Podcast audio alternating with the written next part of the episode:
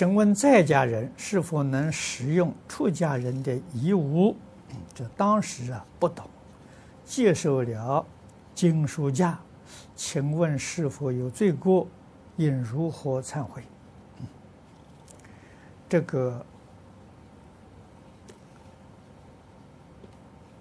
出家人这个遗物，如果出家人不施给你，可以接受，啊，你可以有。出家人没有布施，没有说给你，那你把它占有了，这属于偷盗罪。这是偷盗，啊，所以就是对秦先生，他是不是给你了，啊，是不是送给你的？那么如果像你这是经书，啊，这个书架，啊，这个没有什么大问题，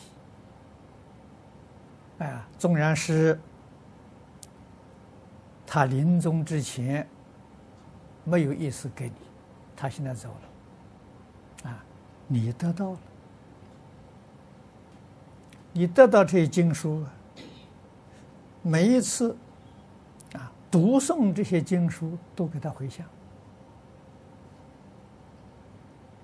我相信他一定很欢喜，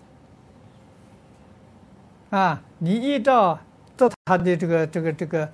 遗物的时候，依照这个修行，啊，将来你正果了，他就沾光了，他就得福了，啊，所以说是都要看实际状况，啊，然后你再了解这个里头的功过，啊，总是人要从存长存的爱心、感恩的心就好。